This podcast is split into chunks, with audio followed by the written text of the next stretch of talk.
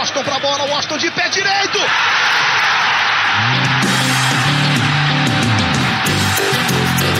Está entrando no ar o podcast. Sabe de quem? Do Flusão, do tricolor das Laranjeiras. É o GE Fluminense.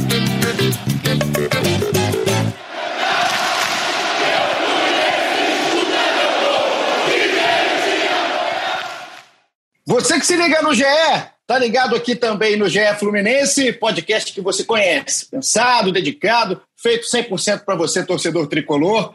Eu sou Igor Rodrigues, animado, hein? Animado nesse episódio de número 65 da nossa resenha. E animado por quê?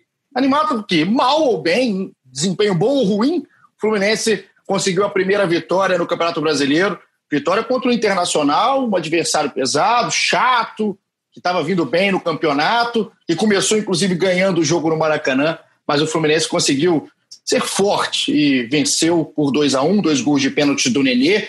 Vamos falar tudo do jogo, né? Falar o que aconteceu aí nos 90 minutos, também antes da partida, que também tem assunto, pós-jogo, enfim, tem coisa pra caramba pra gente falar. E quem tá comigo, dupla de setoristas, Felipe Siqueira e Paula Carvalho. Siqueira, seja muito bem-vindo. Vou começar já hoje é fazendo pergunta direto. Vou dar só oi, não, porque hoje o negócio está elétrico, o negócio está dinâmico. Queria, pós-jogo, a gente sabe, né? Qual foi lá a resenha, durante o jogo a gente estava vendo os 90 minutos. Só que a surpresa com o Fluminense Maracanã, muito antes da bola rolar, é, confesso que estava né, trabalhando aí no plantão de fim de semana, e do nada, vocês me falam que o Odair Helman estava barrado no Maracanã.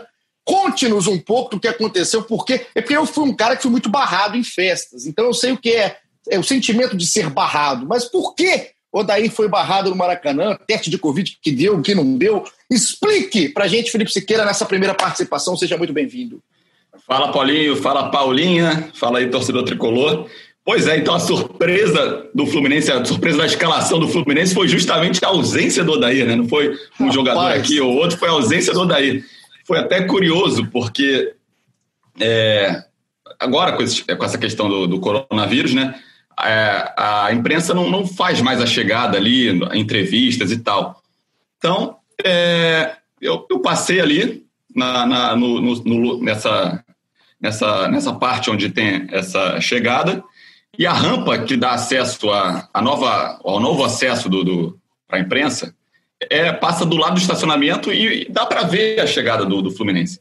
Aí eu passei ali e foi justamente na hora que o Fluminense estava chegando. E olhei e vi que o Odair estava chegando com o Paulo Jone de carro e tal. Achei um pouco estranho, porque o Fluminense costuma. É, o Odair costuma chegar junto com o Fluminense na delegação do ônibus e tal, mas beleza, ok, diferente, protocolos, tudo, tudo tem mudado esse novo normal aí. Achei ok, beleza. Aí depois até olhei a, os jogadores descendo do ônibus e tal, vi o, vi o Odair ali. E tudo bem. Tá, fui pro jogo. E tô lá vendo o jogo. Daqui a pouco me surpreendo quando, em vez da cabecinha grisalha, a gente fica longe, né? Na tribuna de, de imprensa, a gente fica longe do. É alto, campo. né, Siqueira? É, é alto, né? É bem alto. E ali, em vez de eu ver a cabecinha grisalha do Odair Helman comandando o Fluminense, vejo a carequinha do Maurício do LAC. Rapaz, e aí me avisam ali, que a, foi até a Débora Gares falou, ó, o, na transmissão do, do Premier, falou, ó, o Odair está com suspeita de Covid e não está comandando o, o Fluminense. E aí a gente começou a correr atrás de informações aí com o Fluminense, CBF e tal, e descobriu isso, a questão do teste é, que deu positivo no dia 9, e depois deu um outro teste negativo no dia 13. A gente até pode explicar um pouco melhor, vamos apresentar a Paulinha aí antes, Vamos dar as é, considerações iniciais do Paulinho, depois a gente explica melhor, porque o assunto é muito confuso. É, eu gostei já da, da, da, entrada aqui do Siqueira, porque você percebe que o Siqueira é um cara que olha a cabeça das pessoas, né? Não tinha o grisalho de Odair, característico, mas tinha ali a careca do Dolac. Então, Paulinha, para você chegar aqui na resenha também, né? Seja muito bem-vinda. Como sempre, a gente está gravando isso aqui na madrugada de segunda, porque para mim ainda não passou de meio-dia madrugada. Então, Paula, seja muito bem-vinda. E uma situação já turbulenta fora de campo. Já tá tudo tranquilo no Fluminense, né? E o treinador também é barrado. Tá legal. Ei, Paulinho, tudo bem? Tudo bom, Siqueira? Então, o Siqueira vai explicar melhor esse desenrolar aí. Até ele fez uma, uma, uma gaveta explicando passo a passo, digamos assim, do que aconteceu. Foi uma confusão danada, todo mundo foi pego de surpresa de fato. Mas acho que vale até antes da gente terminar de explicar é o que o Dulac falou na, na coletiva. Acabou que foi ele que deu a coletiva de impresso no final da partida, obviamente.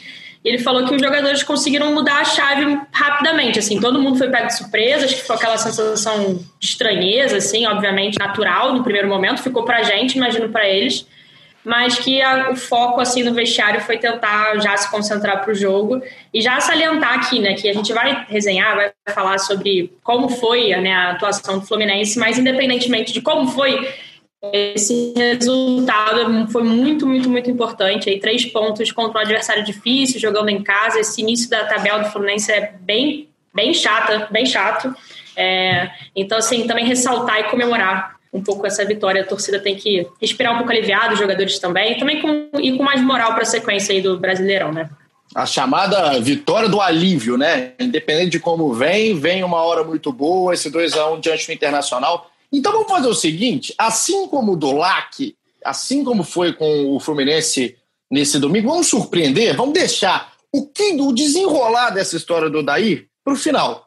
Vamos deixar para o Siqueira explicar prender a audiência. Aprendi com o João Kleber, isso, um beijo para o nosso grande João Kleber. A gente deixa a audiência no final para explicar o que aconteceu aí com o Odair Helmas, Covid, Covid que deu certo. Aliás, eu li o comunicado e não entendi absolutamente nada. Que bom tem o um podcast para o Siqueira nos é, explicar, esclarecer as coisas e tudo o que aconteceu. Então, no final, a gente vai explicar direitinho se o Odair, com seus cabelos grisalhos, estarão no banco aí contra o Bragantino, o que vai acontecer e tudo mais. Vamos falar do jogo, Siqueira? Vamos começar já entrar em campo, porque quem entrou foi o Careca, foi o Dulac, que estava ali na beira do campo junto com os jogadores. E o Fluminense, vou já pegar aqui a escalação que está devidamente anotada. O Fluminense, é, a gente é, tem que ser justo aqui, né? A gente entra nos últimos dias, né, nos últimos episódios do podcast, a gente tem é, batido no Fluminense no bom sentido. E justamente, né? O Fluminense não vinha apresentando um bom futebol, não que tenha apresentado um grande futebol aí contra o Internacional, mas é, eu queria começar a destacar algumas coisas que o Fluminense vem mudando, Siqueira. E aí é legal a gente poder ver um nome nessa, nessa escalação que eu vou trazer agora. O Fluminense entrou em campo com Muriel, Igor Julião, Lucas Claro, Nino e Egídio, Yuri, Dodi, Michel Araújo, Nenê, Evanilson e Marcos Paulo. Esse é o time aí do Odair barra do LAC. Então, é, disso tudo, ah, como não mudou nada, as peças são às vezes tudo bem mas a gente começa a ver é o que a gente estava querendo ver há um tempo, que é o tal de tempo, os tais minutos, a tal sequência para o Michel Araújo, né? Queria que você já começasse a, uma análise aí do jogo em cima do Michel, que para mim é o jogador talvez mais sensível para a gente querer explicar algum tipo de evolução no Fluminense. Pois é, o Michel Araújo é uma das grandes surpresas positivas desse Fluminense 2020. O uruguaio, né, 24, 24 anos, eu acho, é, a gente até confirma, mas ele chegou ao Fluminense como um meio atacante, ele jogava lá no, no Uruguai como camisa 10 ali, podendo jogar um pouco como segundo atacante, como aberto na ponta e tal. E aí ele vem para o Fluminense, tem oportunidades de vez em quando. Esse setor ofensivo do Fluminense é muito concorrido, né? Ali pelo centro tem o Nenê que pode jogar ali, o Ganso, tem até o Marcos Paulo, pelas pontas tem o Wellington Silva, Pacheco, tem. Então, é, tinha muita concorrência. E aí, de repente, ele começa a, a ganhar uma oportunidade no meio de campo, na verdade, nessa trinca de volantes que o Odair é, montou, e ele ganha espaço e, e, vai evoluindo e vai, e vai se consolidando no time titular. É, a primeira oportunidade dele foi contra o, um amistoso, contra o Botafogo. O Iago teve desgaste, ele jogou meio que improvisado ali no setor. Foi bem, fez até um gol, né? E, e, e ganhou a, a simpatia ali da comissão técnica. Aí ele volta a ter uma chance contra o Palmeiras, já que o Yuri estava contundido, o Dodi foi deslocado, foi recuado, ele, ele jogou de novo nessa função ali intermediária do meio de campo, e Dessa vez ele começou ele no lugar do Iago. O Iago foi barrado, o Iago que não tem rendido tanto é, quanto o Dodi, por exemplo, que faz uma função semelhante, só que do lado esquerdo do campo. E aí o Fluminense experimentou botar o Michel Araújo nessa função de, no, do Iago. E ele foi bem. É um cara que ele ele dá um, um, maior poder ofensivo ao time do Fluminense, porque por causa das características dele. né? Ele chega bastante na área, né? Inclusive fez um gol que, que acabou sendo anulado. E ao mesmo tempo é um cara que ele sabe que ele não, não é tão evoluído defensivamente, mas ele se esforça muito para tentar compensar isso de alguma forma e tentar evoluir nessa parte defensiva. Então ele está conseguindo dar esse equilíbrio legal ao Fluminense, tanto é, defensivamente quanto ofensivamente. E o legal, assim, Siqueira, é que é, o, o Michel é o seguinte: é, eu não sei se o jeito que o Michel está sendo utilizado, né, nessa trinca, nessa formação, nesse sistema, que gosta daí e vai ser esse sistema mesmo, eu não sei se nem é ali que ele rende mais. Tá? Eu acho que ele rende mais próximo da área, com mais liberdade, sem tanto compromisso, entre aspas, aí com o setor defensivo. Mas é um cara que. E por que, que eu estou falando isso? Porque ele, para mim, começa a aparecer mais quando ele ganha um pouco mais de chegada à frente. Porque o Fluminense, nos 25 primeiros minutos ali do primeiro tempo, até para a Paulinha também entrar na discussão do jogo, o Fluminense sofreu, né? Sofreu no Maracanã e sofreu contra o, tipo de jogador que o Fluminense sofre, que é aquele centroavante quando sabe jogar futebol, né? Aquele cara que, no caso aí, foi a figura do Guerreiro. O Guerreiro dominou o primeiro tempo. Aí os 25 minutos iniciais, os 30 minutos iniciais, talvez, inclusive com um gol do Guerreiro, que saiu muito mais um lance de acaso, de é, uma, uma, tabela de cabeça na área, né? uma disputa de cabeça, 70 toques de cabeça até chegar no Guerreiro, sempre muito oportunista. Mas o Fluminense sofreu, porque não tinha criatividade, né? o Michel não aparecia tanto. E o Guerreiro conseguiu, né, Paula, envolver muito fácil o sistema defensivo inteiro do Fluminense, praticamente ele sozinho, com as chegadas do Patrick, chegadas do Edenilson. Então é um time que parecia acuado e meio que sem saber o que fazer com o Guerreiro. Exatamente. O início da partida de ontem foi preocupante, assim. A gente achava que fosse ver um Fluminense muito mais parecido com, que a gente, com aquele Fluminense contra o Palmeiras, por exemplo, assim, né? Não sofreu tanto contra o Palmeiras, mas o Fluminense, assim, é, sem criar e tudo mais, enfim. E o, e o, Inter ontem começou pressionando, não à toa também chegou ao gol. O gol, assim, é engraçado, assim, o, o Inter construiu algumas jogadas, várias jogadas, na verdade, e o gol não, não saiu de uma jogada construída. Como você falou, foi, sei lá, um gol estranho ali, com tabela de cabeça, enfim. É, assim, eu achei até que o Julião deu um pouco de mole ali no gol, porque ele fica. Ele, ele fica meio. Ele tá para fechar aquele pau ali, mas ele fica estacionado na trave, ele demora um pouco para voltar e acaba dando condição pro Guerreiro. Mas assim, também acho que foram, foi, sei lá, um apagão ali da defesa, não colocaria a culpa também só em cima do Julião, um erro assim, só dele, não. E até o Dulac falou isso, né? O Fluminense não tá nem tomando gols de jogadas super construídas. Isso é sempre o vacilo de alguém ali, o vacilo de um ou dois na zaga foi o que aconteceu ontem. E de fato, quando o Fluminense toma o gol, é, tem a postura, que eu achei bem positivo, acho legal a gente ressaltar, de, cara, vamos para frente agora, vamos tentar tipo, é, adiantar as linhas, tanto de marcação e tudo mais. Fluminense, e quando adianta as linhas, adianta todo mundo, inclusive o Michel Araújo. Talvez seja o motivo até pelo Fluminense, ele ter crescido, o Fluminense ter crescido também. Já melhora bem no, no final do primeiro tempo. E o segundo tempo quase não sofre. Não, o Fluminense não chegou a criar tanto, mas quase não sofre. Só fechando aqui a parte do Michel Araújo, acho que ele é um cara interessante, até para a gente ver variações. É tantas aquelas variações que a gente tem cobrado, entre aspas, aqui no podcast, ele é um cara que permite essas variações, consegue inverter ali com o Nenê, consegue recuar, talvez não seja a, a função dele de fato, mas recuar um pouco para fazer esse, esse, segundo volante, entre aspas, consegue adiantar para ser um meia, abre ele na ponta, enfim. Então o Fluminense começa a ter variações aí com o Michel Araújo. É, a discussão que eu queria até trazer o Siqueira é para todo mundo que está escutando no ge.globo podcast, no Spotify, em todos os 318 agregadores que a gente coloca aqui o nosso produto, é a necessidade do Fluminense, eu não sei se necessidade é a palavra, Siqueira, mas talvez a mania do Fluminense, só começar a jogar bola quando toma o gol, né? Porque é o terceiro jogo do brasileiro do Fluminense, terceiro que o time sai atrás, e aí o time espera tomar para ter uma reação. Assim, o Fluminense para mim, cresce a partir dos 30 minutos do primeiro tempo, é, timidamente, mas quando começa a avançar um pouquinho o time, né, com a necessidade de um resultado. Mas precisa tomar o gol para buscar jogar futebol, Siqueira? Acho que falta isso ainda para o Fluminense equilibrar ali a coisa, né? não ficar tão atrás ali, esperando, esperando, esperando, para sair só quando é, é, atacado, quando é agredido. Pois é, é, é curioso que esse time do Odair Helman, a gente até já conversou em outras ocasiões, ele na verdade, ele é mais equilibrado defensivamente que ofensivamente. Ele tem uma segurança maior defensiva do que uma, um volume, uma produção muito grande ofensiva. Só que nos três jogos o Fluminense acabou levando o gol primeiro. Os três jogos do brasileiro. E, mas como a Paulinha falou também, é, foram esse jogo contra o Inter e aquele primeiro jogo contra o Grêmio foram dois gols assim meio aleatórios, meio achados, foram até meio parecido, né? Um bate-rebate dentro da área. Dessa vez foi uma linha de passe de cabeça ali, a bola sobra para o Guerreiro, o Guerreiro faz gol.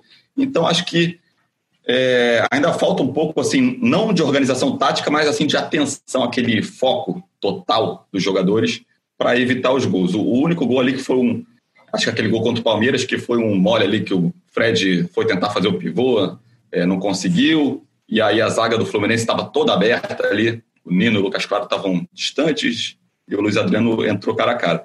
Então, é, acho que o Fluminense precisa focar mais do que é uma organização tática para parar de tomar gol, de, de, sair atrás do placar e ter que correr atrás, porque é, fica mais cansativo ainda, né? E, e não conseguiu, não conseguiu reverter no, contra o Grêmio contra o Palmeiras, mas dessa vez conseguiu, né? Que é um e, avanço, né? Esse sistema do Odaí, né, com essa trinca de volantes que a gente tanto fala, de um time que, na teoria, no papel, é um time para ser equilibrado defensivamente, mas com saída para o ataque, né, com chegada ao sistema ofensivo, ele funciona muito bem se você tiver os volantes com características que o Internacional tem.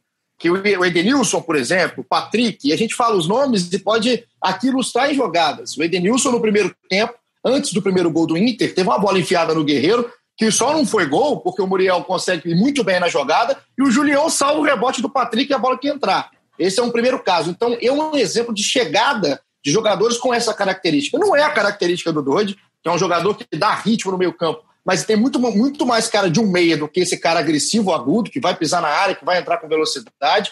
O Iago, muito menos, também é um cara que tem mais característica defensiva, se você parar para pensar, e que dá ritmo mais como componente do meio-campo, não como um componente do setor ofensivo, dos atacantes que entram como elemento surpresa. E ontem é, se, o Fluminense poderia ter tomado mais. É, é, esse lance é um. No segundo tempo, o Lucas Claro salva em outro lance com o Edenilson, que o Edenilson tira de cabeça na saída do Muriel e o Lucas Claro consegue chutar ali para o alto antes da bola entrar no gol, enfim. Então é, é, aquela coisa. Será que o Fluminense precisa jogar numa postura atrás para depois buscar o resultado? Ainda bem que conseguiu, né? Dessa vez, aí, em lances é, até de erros bobos, Paula, da, da equipe internacional também. Porque se a gente vai falar aqui de que o, o Inter não conseguiu o gol em jogada trabalhada, mas o Fluminense também não conseguiu um gol em jogada trabalhada, né? O primeiro gol sai numa bobeira, numa bobeira daquelas aí do Vitor Cuesta, em cima de um chato, um cara que incomoda, que é um bom de bola, que é o Evanilson.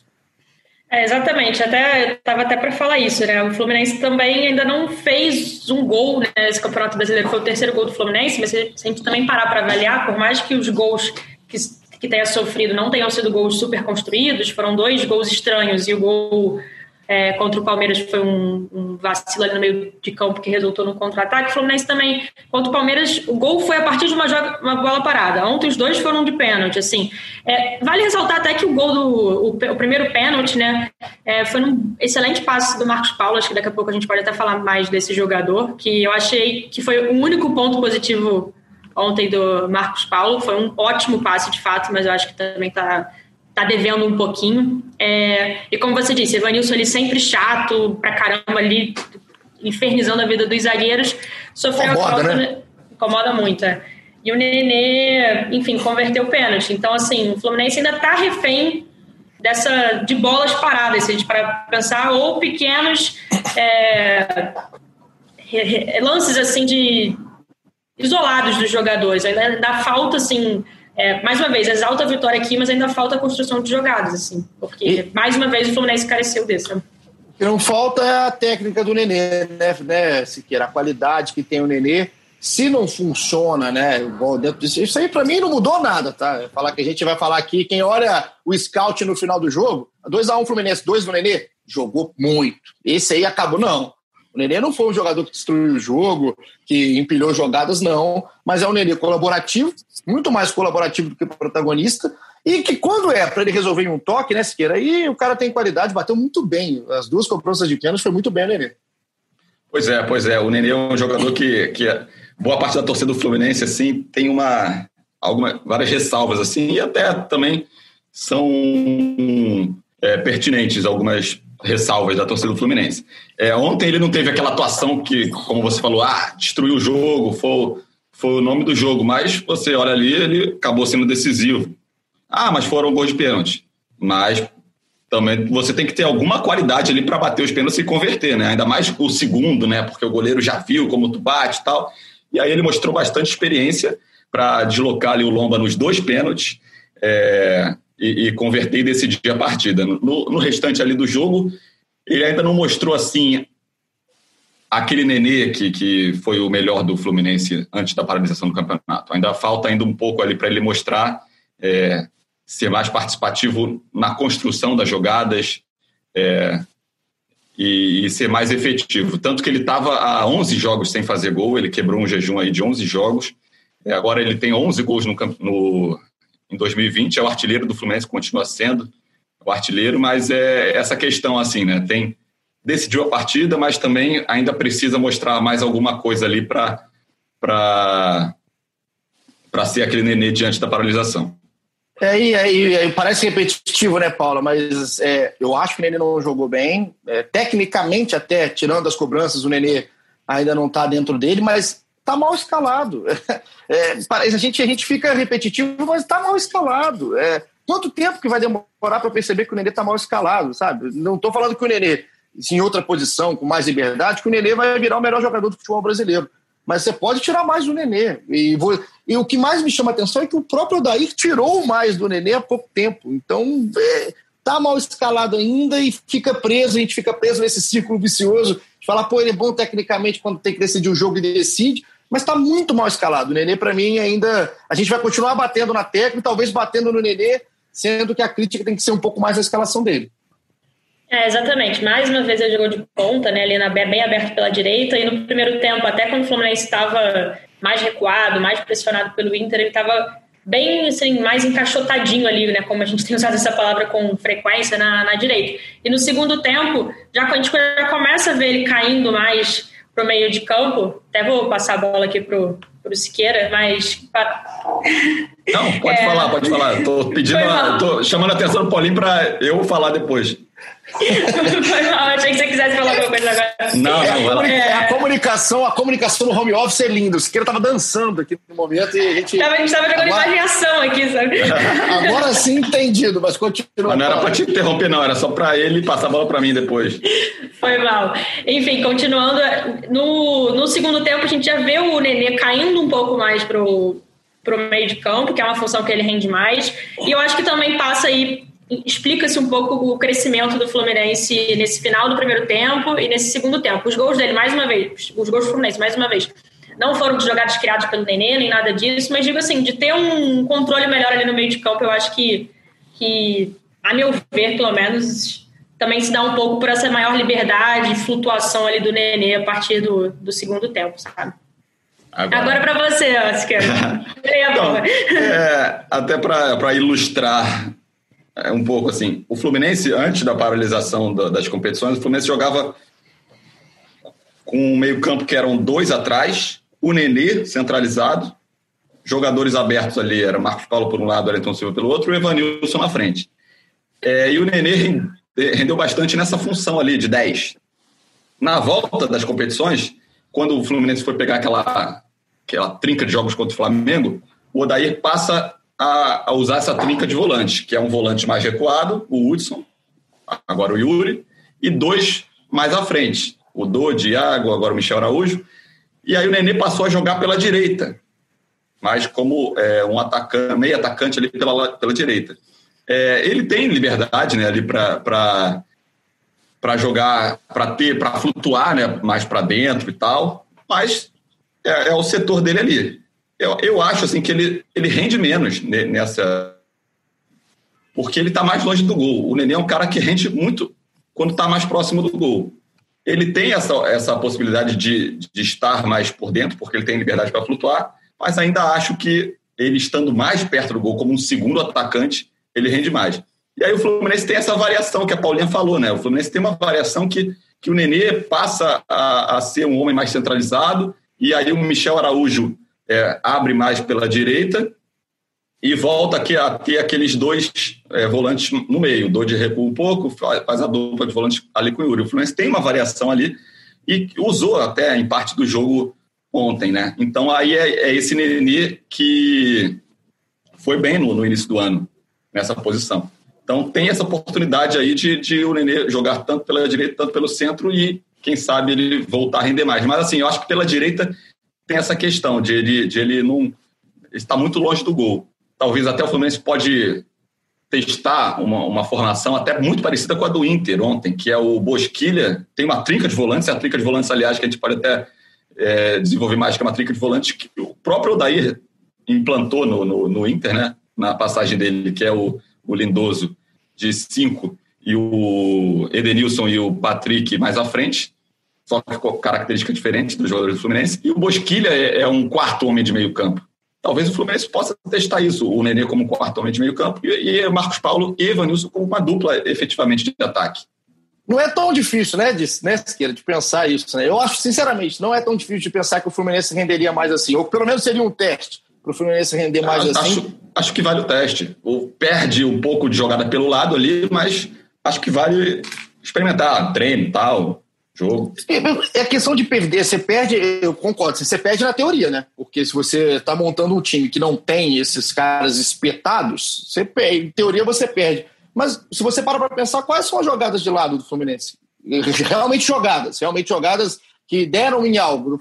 Pouquíssimas, são pouquíssimas. Porque para você ter jogada de lado do Fluminense hoje, você depende da ultrapassagem de lateral que não existe e o Nenê parado, enfim, eu acho que hoje ele não tem. Você tem uma, uma ilusão de jogadas pelas pontas. E aí é, é mais do que necessária a mudança. Eu acho que é muito clara a mudança e você foi perfeito. Talvez um espelho do que o próprio Daí fez no Internacional seria um, um boa, uma boa receita, ou talvez pelo menos, pelo menos, um bom teste aí para esse time do Fluminense para o restante da temporada. É, é o, o, na verdade, esse Inter do Cudê, né? Que é o.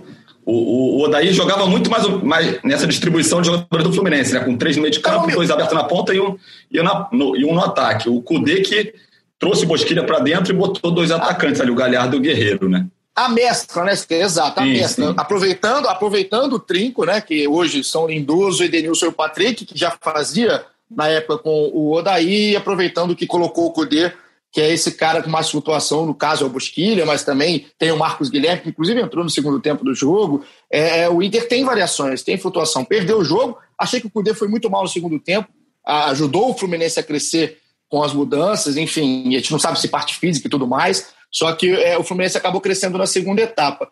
Queria chamar a atenção de alguns pontos aqui, Paulinha. VAR, né? Nosso bendito árbitro de vídeo, que vai dar falação sempre é, em todos os momentos. Vamos lá, os lances do VAR.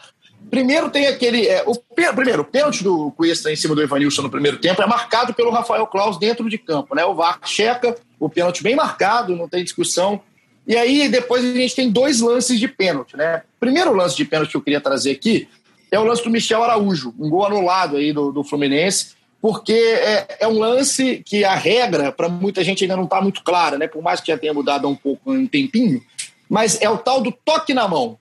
Se a bola tocou na mão, né, Paulo? Agora no ataque, chega, acabou. Pode ser tocado no dedo mindinho ou tá com a mão aberta, espalmada num bloqueio de vôlei que é marcado. Então foi bem anulado o gol do Michel, que foi no VAR. Exatamente, assim, seguindo a regra, acho que acaba não tendo nem muita discussão, né? A regra é essa, bateu na, na mão do time que está atacando dentro da área, não tem o que fazer, o gol, a, a, jogada tem que ser paralisada, então o gol já... E foi imediatamente, né? Ele já pega o, re, o rebote dele, ele não domina na mão, seria exagero, super exagero falar isso, mas toca na mão dele, ele chuta e é gol. Então, assim, é, acho que seria outra discussão se a gente concorda ou não com a regra, mas aí é, é o papo para outra coisa, um papo muito, muito maior, assim. Então, a regra que temos não tem o que falar. Para mim é indiscutível mesmo, sabe? Papo para outro podcast, né? Porque é, vamos combinar aqui, né? A regra de mão é a mesma mão, vale um jeito para um lado, na defesa é de outro.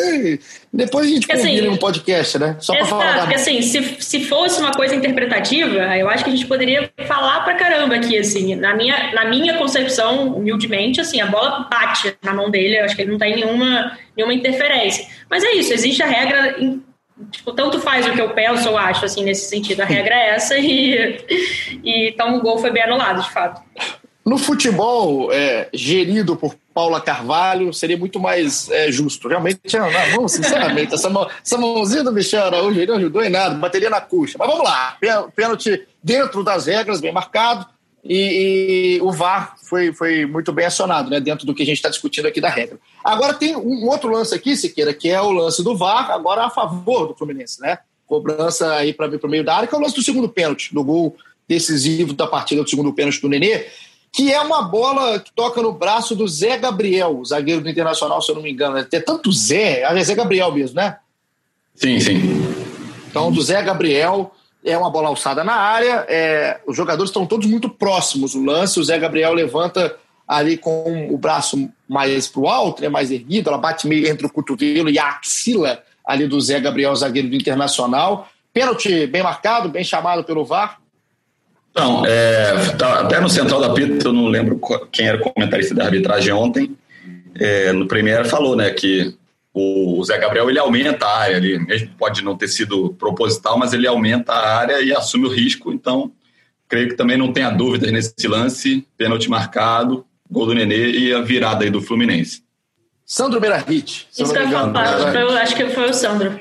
Era o dono da cidade, trabalhou o Sandro, ele tá suando é. o Sandro ontem, porque trabalhou no jogo do Botafogo, trabalhou no jogo do Fluminense. Então, é, pênalti bem marcado, então vá a gente tanto reclama, tem hora, né? demora pra caramba. A gente é chato também, né? Mas aí o VAR chega para ser é, justo. Aí no jogo do Fluminense, tanto no lance do Michel e também no lance desse pênalti do Zé Gabriel. E o Rafael Claus seguiu a decisão do VAR em todos esses momentos. Então, o jogo em si, é, para terminar, eu queria pontuar dois jogadores, é, em especial, vou pedir para Paula falar um e o Siqueira falar outro. É, Lucas Claro e Marcos Paulo. Marcos, vamos começar do Marcos Paulo porque foi citado aqui já no momento, né? A Paula citou o Marcos Paulo, então vou deixar o Siqueira falar dessa vez aqui sobre o Marcos Paulo, porque é o seguinte: a gente, quem está escutando, né, Siqueira, é, em ordem cronológica, os episódios aqui do, do, do nosso podcast do GE Fluminense, ouve agora a gente falar do Marcos Paulo, louco, né? O pessoal fala que Vanilson e Marcos Paulo são os melhores jogadores do Fluminense e agora vão levantar aqui algum tipo de questionamento. Mas é, o Marcos Paulo, mesmo com a idade que tem, apesar da idade que tem, um jogador muito jovem, carrega essa responsabilidade de ser um dos grandes jogadores do time. E a minha pergunta para você é direta e simples: está devendo o Marcos Paulo? Pois é, é, a gente sempre defendeu bastante que o Marcos Paulo não deve sair do time. É, quando o Odair escalou o Fred, a gente criticou, disse, cara, não faz sentido a escalação do Fred ali, porque a maior origem de gols do Fluminense é ali a dupla Evanilson e Marcos Paulo.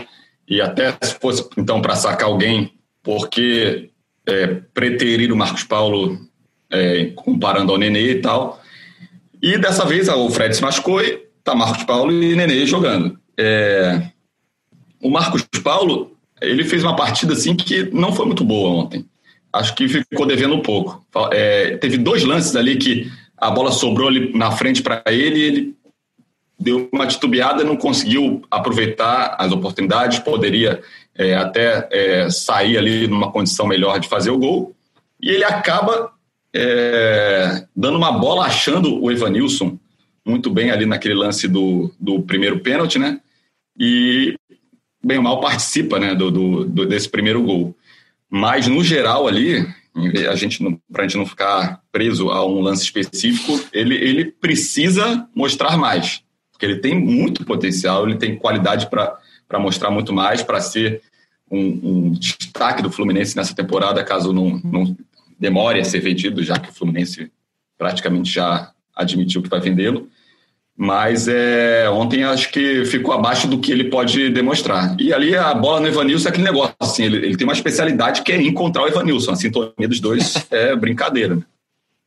É uma boa, vai estar no currículo do Marcos Paulo, né? É, habilidoso, joga mais pela esquerda, acha bem o Evanilson, está no currículo aí da, dessa geração de Xerém. Realmente trabalham muito bem juntos, Marcos Paulo e Evanilson. A questão do Marcos Paulo mais é, é quando a gente cobra jogadores do estilo dele, jogadores que inclusive a gente pede para ser titular, é porque sabe que o cara pode dar mais um pouco, né? Eu não sei. Ontem achei, ontem, especialmente, está gravando aqui na, na segunda-feira ontem no domingo contra o Inter, especialmente nesse jogo, eu achei ele disperso. Achei ele totalmente disperso, alheio em campo, em vários momentos, é, poucos lampejos, pequenos lampejos, essa bola aí pro Evanilson talvez tenha sido maior, obviamente, mas assim disperso, desligado em campo. E aí o Fluminense precisa cada vez mais de um Marcos Paulo ligado, né? Já que tem esse time tão burocrático no meio campo, precisa que aí os seus atacantes sejam praticamente perfeitos para que o Fluminense consiga fazer alguma coisa dentro de campo. Lembrando que ele saiu aos 27 do segundo tempo para a entrada do Luiz Henrique. Mais uma vez, o Luiz Henrique tendo aí uma, uma oportunidade, vai ganhando aos poucos minutos esse garoto que entrou com personalidade no jogo anterior ao Internacional e ganhou mais uma chance. Paula, vamos para o segundo nome, que é o Lucas Claro. É, muita gente, eu acho que quando vê o Lucas Claro chegando para a temporada, e até com uma, uma, certa falta de respeito, debocha um pouco da contratação, né? Porque o Lucas Claro não é um jogador técnico. Você não vai esperar isso do Lucas Claro, a gente falou isso aqui em outro momento. Mas se a pessoa for justa agora, vai dar o braço a torcer, cara, porque o Lucas Claro o que está fazendo o Lucas Claro em campo, sem ser brilhante, é muito legal, cara. É muito legal de ver. E eu já não sei se o Lucas Claro não é titular do Fluminense. Assim, sinceramente, nesse momento, para mim, é Nino e Lucas Claro. É, com certeza. Assim, vale lembrar que o Lucas Claro começou a temporada até como titular, né? Jogando mais jogos como titular, mas não por, não uma opção, né? Assim, o Nino estava com a seleção pré-olímpica, é, o Matheus Ferraz jogou, mas depois parou de jogar para dar um, ter uma sequência melhor, até um de treinamento, estava um pouco fora de ritmo depois da grave lesão que ele teve no joelho ano passado. Enfim, teve um, o Digão também, acho que se não me engano, demora um pouco a estrear. Então, por tudo isso, ele acaba sendo titular ele tinha ido bem, tá, estava indo bem naquele início de ano. Matheus Ferraz volta, Nino volta e ele acaba sendo, virando até a quarta opção, com o Digão sendo ali o reserva imediato. Lembrando que o Frazan se machucou na pré-temporada, então está fora desde então. Ano passado ele fez pouquíssimos jogos desde quando chegou e chegou com essa falta de, de credibilidade, digamos assim. Então ele tem um início de, de ano bom, mas agora que são jogos muito mais difíceis, a gente acho que tem que elogiar ele ainda mais, né? Então, assim, no início de temporada, os jogos, teoricamente, com contra adversários muito mais fáceis ali no Campeonato Carioca. Agora o Fluminense pegou três pedradas, né? Grêmio, Palmeiras e, e Inter. Ele foi muito bem nos três jogos, muito seguro, é, é, ganhando todas por cima, está bem nas interceptações por baixo também. Ontem salvou um gol ali, quase na linha também. E até, é, eu achei até legal de ver a reação dele, assim, né? Tipo, de um alívio, assim. O cara também tem um vigor físico e se entrega muito para a partida. Eu acho que ele tem que ser observado com carinho, sim, é, para, os próximos, jogos. Eu manteria essa dupla titular, eu particularmente. É óbvio que a gente não está conseguindo assistir aos treinos, né? E treino acho que diz muito. Até vou usar isso para falar um pouco do Luiz Henrique daqui a pouco também. Mas pelo que a gente tem assistido nas partidas, eu manteria essa dupla como, como titular ali da zaga. E, e assim, ele está jogando alguns jogos até mais do que o Nino, sendo que o Nino, acho que é quase uma unanimidade, assim, que é o melhor zagueiro tecnicamente do Fluminense nesse elenco atual, né? E para é, aproveitar. Não, só, o, legal dele, o legal dele é que assim, o Lucas Claro te entrega o que você espera. Assim. O Lucas Claro não vai te entregar. A gente não achou o novo Thiago Silva. É, ele vai te entregar o que você espera, tá fazendo dele, um feijão com arroz bem feito, que é o que tem que esperar do Fluminense. Assim. É, o Fluminense tem um time limitado. Mas se todo jogador entregar o que o Lucas Claro entrega de expectativa, o Fluminense consegue algo muito melhor num campeonato que, vamos combinar, né? O brasileiro está nivelado por baixo. A gente tem aqui alguns times que se destacam, que se despontam, mas no grosso da coisa, o futebol está nivelado por baixo. Então você não precisa ter um time espetacular, você não precisa ter um time com zagueiros, todos os zagueiros ali no nível do Nino, com jogadores no nível do Evanilson, não. Você precisa ter um time minimamente organizado e com jogadores entregando dentro das expectativas. E o Lucas Claro vem fazendo isso com muita tranquilidade, cara. É, é legal ver é, o cara conseguindo em campo, né? Conseguindo colher em campo toda a entrega que ele tem. Se a gente falou que o Marcos Paulo estava um pouquinho disperso, Acho que o Lucas Claro é completamente o contrário. Ele está totalmente ligado, focado, babando ali dentro do jogo e foi recompensado mais uma vez com uma boa atuação. Então, considerações finais sobre o jogo. Paula Carvalho, você falou que queria colocar mais um ponto? Coloque.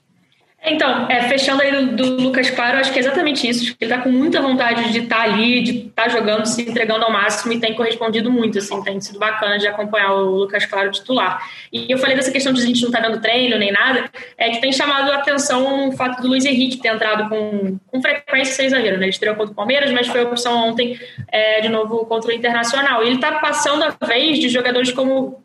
Passando a vez pode ser é, também forte, mas assim, ele tem entrado antes de Fernando Pacheco, Caio Paulista. Óbvio que pode ter uma questão de jogos específicos, mas assim, ele entra para fazer as mesmas funções que esses caras entrariam, né? Tá furando a fila, né, Paula? Furando a fila, exatamente. E o Dulac falou disso na coletiva ontem, que ele tem treinado, assim, muito bem, foi um menino observado ali na Copa é, da Copinha, voltou já, né, desde que o retorno do futebol aí, até antes, né, quando o Fluminense começou a treinar virtualmente, ele já foi integrado ali, tem sido testado em várias opções, então acho que pode ser explicado, porque até eu fiquei me questionando, tipo, ah, será que não jogou ali pro, pro Pacheco, alguma coisa? Mas pela explicação ali do Dulac, dá a entender que ele tem apresentado, entregado muito nos treinamentos. Então, vou observar aí o Luiz Henrique, que parece ter personalidade, né? E que bom, né, que ele tá furando a fila de uma galera. Não vou nem falar nome, não, mas que bom, né? Tem uma galera que é bom. Aí o nosso Luiz Henrique furar a filinha. Vai com tudo, moleque. Fura a fila, vai com tudo. Personalidade. Siqueira, Considerações finais aí sobre o jogo que a gente vai agora, no final, preparem, tem que esclarecer o vídeo aí, rapaz. Aí, Nossa. vamos lá. Cara, é, acho legal pontuar assim também. A gente não pode ficar preso assim, até como o Diniz falava assim, não dá para analisar. Ganhou, foi bem. Empatou, foi mais ou menos. Perdeu, foi mal. A gente tem que analisar como o time se comportou. Acredito que o Fluminense ganhou, não merece elogios, e mostrou um pouco de evolução ali, uma evolução é, gradual ali até em relação aos outros jogos, principalmente ao jogo contra o Palmeiras, que eu acho que foi a pior das três atuações do Fluminense no campeonato.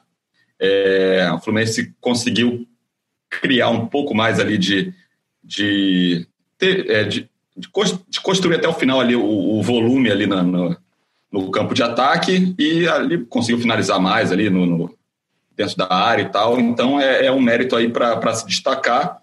É, precisa, acho que ainda mostrar um pouco mais de, de volume e de finalização das jogadas para para ser mais competitivo e obter mais resultados, mas mesmo assim é, é se destacar aí uma evolução do time é, nesse início é, complicado né, de brasileiro, uma tabela difícil né, que o Fluminense pegou. E finalmente a gente tem um podcast né, para falar de uma vitória. Né? Porra, né? coisa boa, cara. Se não é aquela vitória, é uma grande vitória. Separar né, só o resultado é um internacional, cara. O internacional sim, tá brigando lá em cima e vai brigar. Tava invicto, né? Tinha vencido, tinha vencido os dois jogos. É, não, e tem que comemorar porque é uma vitória que dá ali, tira um pouco dessa pressão e é contra um adversário chatíssimo e pesado. Um desses pesados que a gente destaca aí no Campeonato Brasileiro. E você falou da questão do Diniz aí, né? só para fechar aqui, você perguntar hoje, se queira, para o Diniz se ele prefere analisar o desempenho ou o resultado, ele vai babar para o resultado, porque não está vindo resultado nenhum para o Felipe, para o Fernando Diniz. Então a gente fecha aqui o resultado, o, o discussão, né, o panorama, tudo desse jogo, dessa vitória de 2 a 1 um do Fluminense contra o Internacional. O Fluminense, a tabela ainda não é boa de analisar, porque está muito no início, cheio de asterisco mas o Fluminense tem quatro pontos, né? Uma vitória e um empate no, no, no, no, no Brasileirão. Está em nono nesse momento. Aí ganhou essas posições, mas um brasileiro ainda sem posições definidas, sem tabela definida. E agora, na quarta-feira, às 19h15, popular 7h15 da noite, pega o Bragantino, né? O RB Bragantino, que durante o momento foi sensação, já não se sabe o tamanho dessa sensação, mas é mais um joguinho aí chatinho para o Fluminense nessa reta inicial do Brasileirão. Agora chegou a hora da gente matar a curiosidade do torcedor tricolor. A Paula já até é, se arrumou ali na sua cadeira. Siqueira, no momento, é, vai aparecer como quase um analista de saúde nesse momento. Siqueira, o que aconteceu de fato? É Covid? Não é Covid? Teve teste dia 9, dia 13, resultado? Me conta porque os cabelos grisalhos de Odair não estavam à beira do campo comandando o Fluminense. Ó, peguei um bloquinho aqui, hein, para anotar.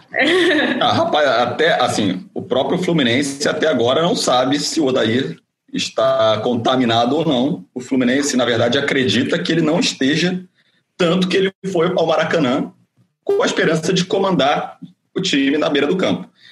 É, a gente até fez uma gaveta lá, uma matéria que o, o torcedor pode entrar no ge.globo barra Fluminense, explicando ali ponto a ponto, dia a dia, da sequência de fatos que causou toda essa confusão. Então é o seguinte, o Fluminense vem fazendo testes, né, desde o Carioca ali, com frequência para os jogadores e comissão técnica trabalharem. Ele já tinha feito um teste no dia 6, tinha dado resultado negativo, e aí no dia 9 do 8, ainda no Rio Grande do Sul, após a partida contra o Grêmio, todo mundo passa por uma bateria de testes. Por quê? Porque tem que ter três dias de antecedência ao jogo seguinte, que era o Fluminense Palmeiras dia 12,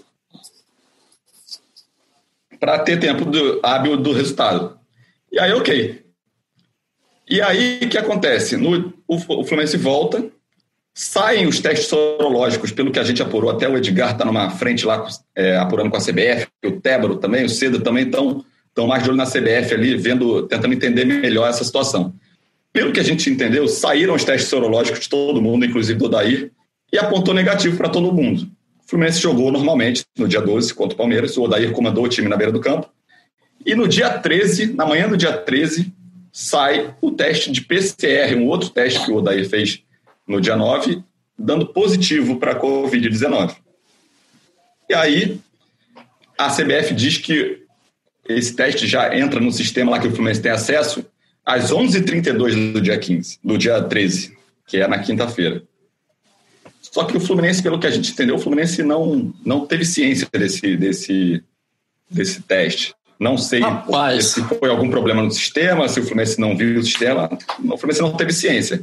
E aí, o, o Odair comanda o time normalmente no treino na sexta, no sábado, concentra com a delegação no hotel lá no domingo e tal. E aí recebe a informação de que não pode comandar o time em razão desse teste negativo no dia 9, né? teste positivo no dia 9. E aí o Fluminense argumenta o seguinte, cara, mas a gente já teve um outro teste. Ah, é confuso. Vamos lá. Nada, não, não. Eu tô, eu tô, eu tô emocionado, eu tô comovido com a sua, com um a sua tentativa aqui. Na quinta-feira, dia 13, quando sai o teste positivo do dia 9, o Fluminense faz uma outra bateria de testes visando o jogo agora né? Porque também tem que ter três dias para o jogo que foi o jogo de ontem. E aí quem faz os testes dessa vez são o Fluminense, porque teve essa mudança do protocolo da CBF, que agora os clubes também estão liberados para fazer Sim. o teste. E aí esse teste do Odair, esse teste do dia 13, dá negativo. E aí quando o Fluminense descobre que o teste do dia 9 do 8 deu positivo e ele estaria proibido, né, impedido de comandar o time, o Fluminense fala, pô, mas os testes do dia 9, um deu positivo, um deu negativo. Esse agora deu negativo, né? O, o que a gente fez. Do dia 13, né? Então, pô, por que ele não pode trabalhar e tal? E aí o, o Odair vai até o Maracanã com a esperança de comandar o time e lá que ele recebe a confirmação final de falar não, não pode comandar, vai ter que esperar esses 10 dias é, desde o resultado positivo, que dá no dia, exatamente no dia 19, que é o dia da próxima partida. Então, a princípio, é, o Fluminense diz que o Odair pode estar em campo na próxima partida contra o Bragantino, quarta-feira, porque tem esses 10 dias aí que, é, mesmo se ele tiver ou não tido o Covid, ele já não transmitiria para ninguém. Tem até ficou uma dúvida lá que o, até o Seda também da nossa equipe é, levantou uma bola. É, mas ele completa 10 dias na quarta-feira, mas na terça-feira ele tem que viajar. Então ele teria que viajar no dia para poder tá completamente. Nossa senhora, rapaz. É, é, a questão é uma confusão assim, os protocolos ainda é, talvez precisam ser ajustados. Essa questão dos exames demorarem muito para sair o resultado também é uma complicação, porque tem um jogo atrás do outro. Então, o ideal seria até resultados mais rápidos, exames mais em cima da partida, porque, bem ou mal, é, ele fez o exame no dia 9. Ele pegou um avião, voltou para o Rio de Janeiro, sabe? Ele pode ter mesmo se desse negativo, ele poderia ter contato ali com a doença e, e, e ser contaminado nesse intervalo. Então, claro. acredito que os resultados, os testes dos resultados têm que ser mais em cima dos jogos. É, então, então para a gente só amarrar e fechar, Siqueirinha, é, é uma loucura completa. A gente viu que você estava.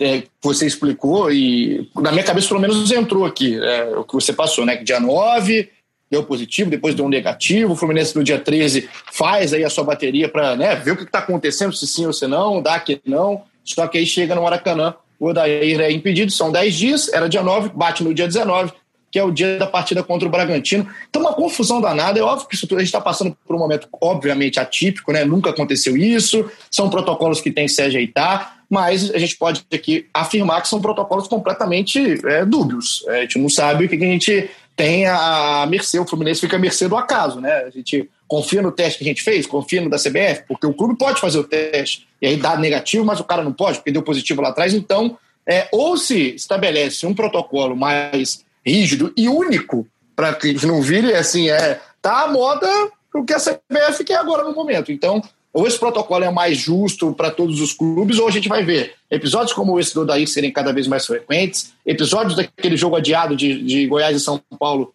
inacreditavelmente cada vez mais frequentes. Então, é, tudo bem, é atípico, mas também não pode sentar aí na, na, nessa, nessa máxima, porque quem quis voltar ao futebol é a CBF, são os clubes brasileiros. Então, se o futebol está voltando em meia pandemia, que se ajuste da melhor maneira possível para não acontecer o que aconteceu no jogo contra o Goiás e São Paulo e também nesse episódio Daí. A gente não é médico, muito menos infectologista, então eles, é, essa galera que tem esse conhecimento, é, deve ter um embasamento até melhor para elaborar protocolos que eles acreditem ser seguros. Só que também tem que saber adequar esses protocolos ao andamento das competições, ainda mais com esses jogos dia atrás de dia, né? É... porque senão, Siqueira, abre precedente, né? A gente sabe disso, assim. Por mais que a discussão não deva ser essa, a discussão é muito maior que futebol, a discussão da pandemia é muito maior, é outro, tá em outro patamar mesmo o negócio. Só que, assim, é, é, o pessoal, se quer voltar, tem que voltar de uma maneira decente, né? Porque senão daqui a pouco a gente sabe como funciona o mundo do futebol, acontece com outro time daqui a pouco, eles vão, vão voltar nesse episódio do Fluminense. Ah, mas o Fluminense naquela época não pôde entrar com o Odaí, por que, que o tal time agora pode? Enfim, é, a, a, CBF assumiu a bronca. A CBF assumiu a bronca. Então que a CBF agora ela também consiga fazer algo minimamente decente para que a gente consiga aqui estar tá explicando para o torcedor da, da maneira mais clara, né? Ó, é isso daqui, o torcedor pode não concordar, mas é isso aqui. Ó. Daí ele se testou positivo. Em qualquer momento tem 10 dias. Em qualquer momento. Então acabou. E aí a coisa fica mais clara, porque do jeito que é hoje, nem o Fluminense sabia o que podia fazer no dia do jogo, às vésperas da bola rolar contra o é. Internacional. É. O que eu acho que é preciso é, é tentar adequar o protocolo para que ele não abra essas brechas, não só em termos de, de é, precedente, né, mas também de não ter o risco de um cara com, a, com essa demora de resultados, uma pessoa ser contaminada e aí comandar um jogo e só descobrir depois que do jogo que está contaminado, sabe? É, acho que tem que fazer alguns ajustes também no protocolo e até nessa distribuição de informação entre clubes e CBF e tal, para que não tenha esse risco também, que é o risco maior, que é o risco da saúde. Né? Acho que é maior até do que qualquer risco esportivo ali. Muito maior, muito maior. E uma coisa que é curiosa, assim, para não falar outra palavra, é que, beleza, ele fez um PCR e um sorológico. Aí um dos resultados sai depois do jogo. Que ele, tipo, ele fez esses dois exames, na teoria, pro, pro jogo contra o Palmeiras, certo? E assim, aí um dos resultados sai depois, assim, qual é, assim, faz o menor sentido, assim, sabe? Se, acho que os dois resultados teriam que ser previstos, eu sei que isso, como a gente disse, a gente não é infectologista nem nada, mas então faz um calendário que permita isso, porque aí causa isso, ele como ele teve o primeiro resultado negativo, né, pelo que a gente entendeu, do, do sorológico, né, Siqueira? Sorológico. Ele, normalmente, como qualquer pessoa, entende que não está infectado, então treina normalmente, pega o avião, assim, é, vai para o jogo contra o Palmeiras, assim. Então fica muito confuso. Aí no dia seguinte do jogo contra o Palmeiras, ele tem o PCR dizendo que ele estava infectado, então tudo aquilo caiu por terra, assim, é bem Tá bem confuso ainda esse protocolo. É, né? Claramente, o resultado do PCR tinha que ter saído antes do jogo Palmeiras. Ali. Exato, é, exato. Tanto que são os três dias de antecedência para ter tempo. Ele não saiu. Teve alguma coisa que é, atrasou que, que não saiu antes do jogo do Palmeiras. É, o, português, o português, claro, é uma grande zona, né? Não pode. Não pode. A gente está falando aqui de saúde, está falando muito mais que futebol, né, como a gente falou. O, o próprio Odair, ele pode ter se infectado nesse período, ele pode ter infectado outras pessoas nesse período, porque simplesmente o resultado não sai, enfim. É, enfim, cara, a gente é, é uma discussão muito grande que a gente está ouvindo em várias instâncias, né? A gente ouve várias pessoas falarem, pessoas que têm é, é, o, o, carimbo para falar, né? Que são infectologistas, que são médicos, mas uma coisa que você não precisa ser médico nem infectologista para ver é quando a coisa está errada. Isso aí está completamente errado, está completamente equivocado. E o Siqueira, pelo menos, deu aqui o panorama esportivo da coisa. O porquê o Odair Helman não pôde entrar em campo e entrou aí o Dulac comandando nessa vitória de 2 a 1 contra o Internacional. Então, a princípio, o que a gente vai ficar fazendo aqui no ge.globo Fluminense é ver se o Odair realmente vai estar à beira do campo aí contra o Bragantino na quarta-feira. Se não, vem Dulac de novo. Vem a careca de novo do Dulac, que deu sorte, pelo menos, contra o Internacional e a gente vai vendo aí. Siga ligado, hein? Porque tem todas as notícias, atualização desse caso do Odair, Covid, não Covid, tal, não tá. A gente vai ter tudo atualizado com Paula Carvalho, Felipe Siqueira, Tiago Lima, Edgar, Vicente Cera, Débora Schmidt, uma galera que está trabalhando demais aí em cima dessa, desse noticiário do Covid do Odair. A gente termina aqui o nosso episódio, um episódio de vitória, finalmente, saindo uma nhaca aí daquelas, né, jogos que não vinham resultado, não via desempenho, não via nada e o Fluminense conseguiu aí uma vitória importante no Brasileirão. Então, Paulinha, muito obrigado. A gente continua ligado. Quinta-feira a gente volta depois do jogo contra o Bragantino. Fechou, Paulinho. Beijo para você, beijo para Siqueira. E é isso. Tomara que quinta-feira a gente venha comentar outra vitória. E como, como Siqueira falou, teve uma evolução gradual e que tem uma nova evolução aos pouquinhos aí do Fluminense para essa sequência de, de campeonato. Tomara, tomara, mais uma vitória. Seria bom em uma sequência de vitória do Fluminense no campeonato. Siqueira, tamo junto, hein? Obrigado aí pela, pela explicação, pelo, né, você ter aberto aqui os horizontes do Covid ou não de Odair Helma e valeu demais pela participação. Valeu, e também para finalizar, queria falar que eu fui dar uma zoada no time do Polinho, no Cartola, que era o lanterna ah! da nossa liga, da redação lá. E aí, o que acontece é que o time dele de último colocado, sobe mais 11 posições, arrebenta na rodada, quase faz ai, a maior pontuação da rodada. Mas quero avisar que na classificação geral está lá meu time ainda em segundo. O seu está lá bem mais lá embaixo, o churras do Clebinho ainda. É, é, o segundo e o décimo nono é a mesma coisa, então não vale nada. E muito obrigado aí, né, pelo reconhecimento ao trabalho do treinador do churras do Clebinho. Deu um show nessa rodada. Agora, é, eu gosto disso, sabe, Paulo? É aquela crítica, eu fiquei em silêncio, eu fui criticado, malhado em silêncio. Eu sou igual ao Lucas Claro, criticado sem nada, não fiz nada. Agora estou mostrando o que, que, realmente eu faço dentro de campo. Então, o Cartola, inclusive amanhã tem Cartola Cast, terça-feira Cartola Cast, podcast do Cartola do GE, que está também muito legal. Cassius Leitão, te espero amanhã. Então, você, torcedor do Fluminense, ouça amanhã o Cartola Cast. Eu sei que você joga. E na quinta-feira a gente tem um encontro marcado aqui de novo para falar Tomara de uma nova vitória do Fluminense, do Odair, do Dulac, não sei de quem, tá certo? Muito obrigado aí pela sua companhia, tamo junto, até a próxima e aquele abraço.